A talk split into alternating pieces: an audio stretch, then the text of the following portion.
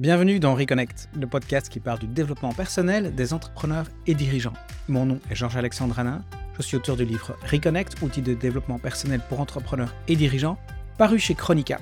Dans le cadre de cette série, produite en partenariat avec le Trends, je vous invite à découvrir le parcours de développement personnel de quelques-uns des dirigeants et entrepreneurs belges les plus brillants et de cinq coachs sportifs qui ont obtenu des résultats hors du commun. Pour ce quatrième épisode, enregistré le 30 mars 2023, je suis parti à la rencontre de Quentin Nickmans, fondateur de Exa, la référence en matière de création de Startup Studio.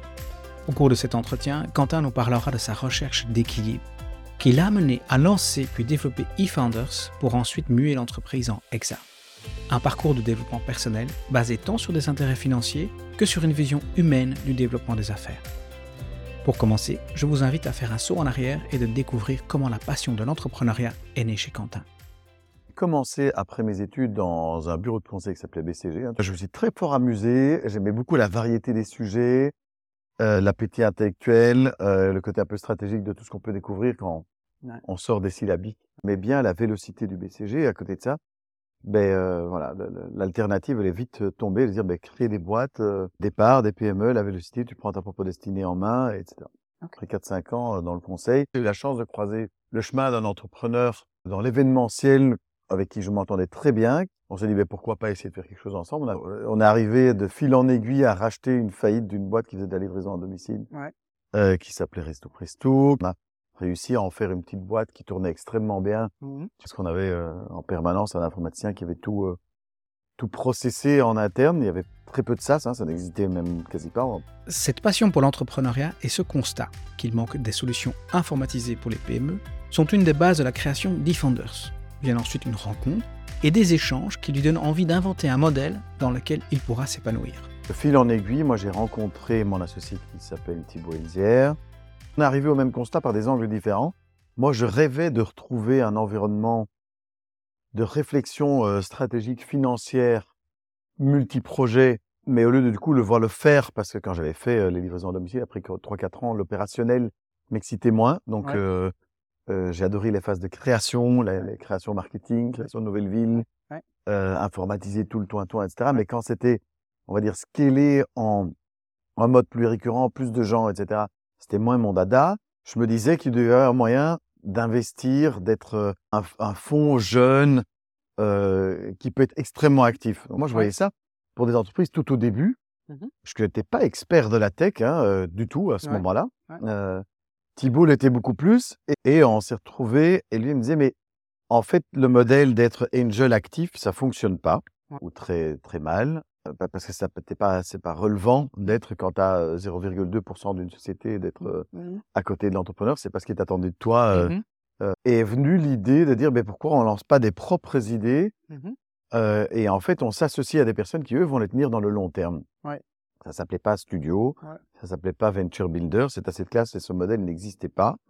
En tout cas, on n'avait pas identifié à ce moment-là. Voici le business model d'eFounders créé. Je prends encore le temps de souligner l'importance de deux facteurs dans cette histoire. D'un côté, on a Quentin qui se connaît extrêmement bien, il sait ce qui lui apporte de l'énergie et ce qui lui en coûte. De l'autre, il démarre avec une personne extrêmement expérimentée et compétente. S'en suivent les premiers succès et de nombreuses gouttes de sueur. Ben, on a démarré comme ça, à deux, entouré de quelques personnes, mais en fait essentiellement un rythme à créer une boîte, une boîte et demie par an. On a fait ça jusque 2015-2016. Beaucoup de labeur, beaucoup de sueur de notre front. Pas mal de risques financiers parce qu'on a quand même investi essentiellement nous-mêmes pendant toute cette période-là. À deux, sur base de nos, nos, premières réussites. Et tout ça, euh, on a crafté ce métier en le faisant nous-mêmes. Une fois le modèle créé, les premières réussites validées, le rythme va s'accélérer. À partir de 2015-2016, pour moi, c'est la deuxième phase. Mmh c'est la phase où on se dit, mais tiens, on a quand même réussi à créer quelques belles boîtes. Ouais. On parlait pas encore, en fait, c'est à ce moment-là qu'on crée euh, Front, euh, Spend qui sont des énormes boîtes, mais on avait déjà des boîtes que tu dû connaître, hein, les Mailjet, les Textmaster et les Mailchut. C'était déjà des chouettes succès dans le monde entrepreneurial. Et on s'est dit, mais est-ce qu'il n'y a pas moyen, du coup, de en créer une et demie à deux par, par, par an Est-ce qu'on peut arriver à en créer trois, quatre, cinq, peut-être par an? Euh, Et du coup, le faire avec une équipe un peu plus importante, nous, en déléguant encore certaines tâches euh, financières, légales, que, et se dire, ben, est-ce que nous, on peut un tout petit peu scaler de notre manière? Mmh Ce qu'on a réussi à faire hein, sur la période de 2016, euh, où on a levé un peu d'argent avec quelques personnes, jusque 2022, euh, on a créé en moyenne environ 4-5 sociétés par an avec une équipe. Ce modèle avait le côté très artisanal de la création de boîtes, c'est-à-dire que on était, on est, on est omniprésent dans, dans, dans, dans la création. Tu peux pas industrialiser. Les personnes se disaient, tiens, j'ai Founders, des playbooks. Et euh, puis on passe dans l'étape A, B, C, etc. Mais tout projet est unique, tout associé fondateur avec qui on fait une aventure est unique. Mmh Le couple d'associés encore plus. Le projet et son go-to-market est différent. Mmh. On continue à faire du logiciel, on continue à servir les PME. Oui. Mais globalement, c'est à chaque fois une aventure qui, est, euh, qui demande énormément de ton propre temps et d'être très proche avec ta petite squad pour bien fonctionner. On le voit, quelle que soit l'échelle, quelle que soit la réussite, quelques ingrédients sont nécessaires. Il y a d'abord la passion, le why tel que nous l'avons vu dans l'épisode avec Eric Dombe. Quentin Lickman se connaît également extrêmement bien, ce qui lui a permis de placer son énergie à l'endroit opportun pour viser le succès. Ensuite, pour l'atteindre, il faut y mettre du sien, utiliser cette énergie vitale à bon escient, tester et continuer à avancer. Et puis lorsque les succès s'enchaînent, il faut les amplifier.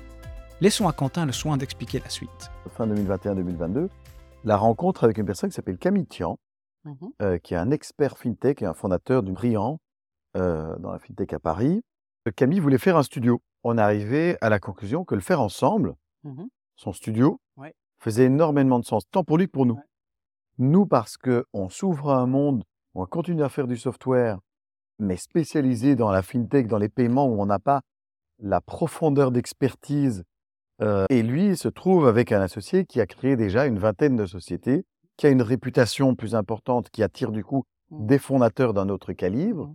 qui, euh, qui attire des personnes à venir travailler pour ces sociétés d'un autre calibre, qui a une chance de lever de l'argent auprès de, de, de, de, de la communauté d'investisseurs plus grande. Mhm. On continue à faire du logiciel, Ouais. mais avec des spécialistes, enfin, une spécialité et, et orchestré par des entrepreneurs experts sur ces domaines-là, bien meilleurs que nous-mêmes. Et la complémentarité marche super bien. On s'est dit, on est mieux de muer dans un autre modèle qui s'appelle, enfin, un autre modèle ou un autre nom qui s'appelle EXA, Mhm. qui vient supporter ces studios. Donc, on a une double mission, c'est de continuer à créer des beaux projets et à supporter ces beaux projets. Donc, on est toujours disponible, mais plus en front line, pas en première ligne, en seconde ligne pour les projets. Et par ailleurs, on vient aider surtout les patrons de studios quand il y a un besoin. Lorsque je parle avec des entrepreneurs et dirigeants ayant un track record aussi impressionnant que celui de Quentin, lorsque je leur demande de quoi ils sont fiers, je suis toujours sidéré par leurs réponses. Ils nous parlent des autres, de ce que cela apporte à l'extérieur. Ils ne nous parlent pas d'eux-mêmes.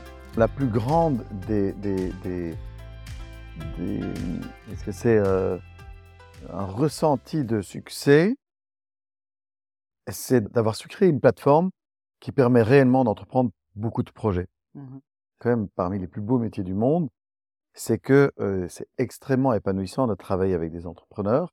Mhm. Arriver à créer une entreprise qui peut te transcender, euh, c'est pour moi un des grands, c'est des grandes étapes euh. On est dans le positif, on est dans dans la croyance de faire des choses importantes, Ouais.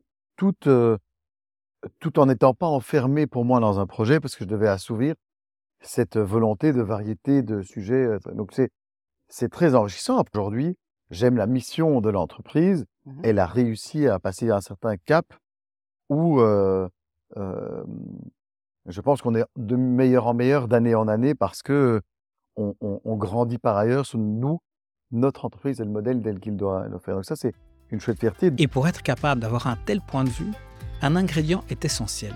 Un autre point euh, qu'on, qu'on- sur lequel on travaille beaucoup plus qu'avant, c'est de transmettre des bonnes valeurs, de créer des bonnes entreprises. Donc aujourd'hui, quand on, a, quand on commence avec les entrepreneurs, et, euh, on leur explique euh, dès jour 1 l'importance de la variété euh, de personnes qui doivent être composées dans une équipe, même si elle fait 8-10 personnes, tu peux pas prendre juste euh, tous des, des mâles, euh, polytechniciens, euh, trucs. Ça, ça amène énormément d'avoir une variété de de- mm, et, et de sexes différents dans Ouais.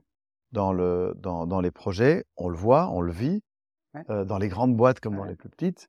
On est capable de faire des belles boîtes si on peut également créer des meilleures boîtes. Et le meilleur au sens humain du, mmh du terme, en disant, ben, on aura su leur transmettre de l'ADN forte, de bonne gouvernance, de, de bonne variété. Au fil des ans, Quentin, Thibault et l'équipe qui les entoure ont identifié que le développement personnel de leur équipe doit avoir lieu autour du projet, de l'entreprise qu'ils portent. J'adore le terme qu'ils ont développé pour expliquer le concept humain derrière ces entreprises. Ils utilisent le terme de team entrepreneurship. L'idée n'est pas euh, fondamentalement importante, que c'est l'association de, types d'entrepreneurs qui peuvent être très bien mmh. ensemble. Alors il y a des entrepreneurs qui ne sont pas compatibles à ce qu'on appelle nous le team entrepreneurship, c'est-à-dire que on va être tous d'accord pour avancer dans une certaine direction et pas avoir euh, uniquement un, entrepreneur obstiné qui sait exactement où il veut aller. Il y en a, il y en a qui sont comme ça hein, euh, mmh. et qui réussissent extrêmement bien, mais il n'y a pas que ce modèle-là. Ça, c'est quand même beaucoup d'évangélisation et faire connaître ce modèle et, le faire reconnaître comme étant valable. C'est, ça a été une lutte pendant de longues années. Bien sûr, il y a des moments compliqués quand des projets ne fonctionnent pas, quand il faut décider d'arrêter des projets, bien sûr. C'est compliqué quand il y a des associations qui fonctionnent moins bien avec, avec certains entrepreneurs. Tu as travaillé pendant deux, trois ans avec des personnes et il faut s'en séparer euh, parce que c'est le board hein, ou les venture capitalistes ou même nous en disant mais on passe pas à la prochaine étape et on a une devise, c'est que c'est toujours l'entreprise qui prime et pas l'individu, mmh euh, forcément. Donc euh, ça, ça t'amène à devoir faire rationnellement parfois des choix qui sont durs c'est très dur. Mmh. les leaderships et tes associés ont parfois énormément de mal, mais en même temps, ça peut amener énormément de, de positif quand ça se passe très bien.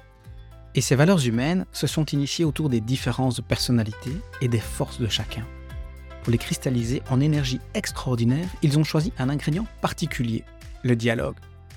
Euh, c'est avec Thibaut maintenant depuis 12 ans et en fait depuis 6 ans on est plutôt à à trois, euh, avec euh, par ailleurs Amaury. Thibaut et moi, on est fort différents, on s'apprécie énormément, mais fort différents, donc parfois c'est aussi compliqué de voir euh, comment,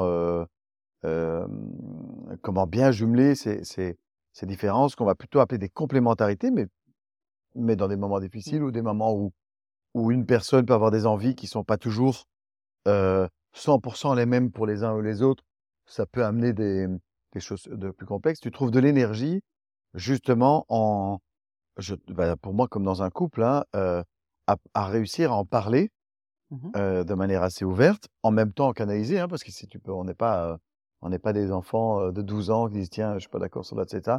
Mais si c'est à plus longue durée de savoir en parler, trouver des solutions, et ça, je crois que j'ai beaucoup de chance d'avoir des associés qui sont des bons humains, qui fondamentalement veulent du bon hein, dans ce monde-là, et qui, quand si moi j'ai à un moment donné quelque chose sous le cœur, je peux en parler avec eux. Euh, gère beaucoup de portefeuilles, euh, il gère un peu moins. Ben, c'est sûr que ça fait du bien de pouvoir dire, ben là, voilà, euh, ça fait des jours que je dors pas, euh, et donc, euh, est-ce que je fais ça bien, etc. Et là, c'est très, très important pour moi d'avoir le mmh. soutien et pas toujours devoir le ramener uniquement à la maison. Ce mmh. que mmh.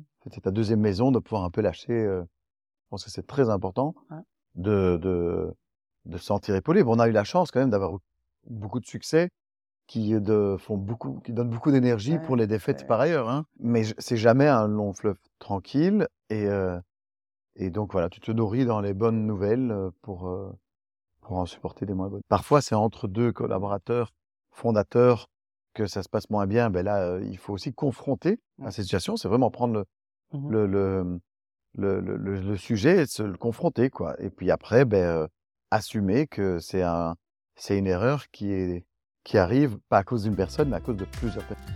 Si j'ai adoré cette rencontre avec Quentin, c'est parce qu'elle s'est faite sans tabou. Il a simplement raconté son histoire. Au-delà de son propre développement personnel, de sa connaissance de lui-même, il nous a partagé que dans une association, le développement des personnes qui composent cette entreprise doit se dérouler au même rythme. Bravo à lui et merci pour ce partage. Quant à moi, je vous donne rendez-vous la semaine prochaine pour un autre épisode de Reconnect, le podcast réalisé avec le Trends sur le développement personnel des entrepreneurs.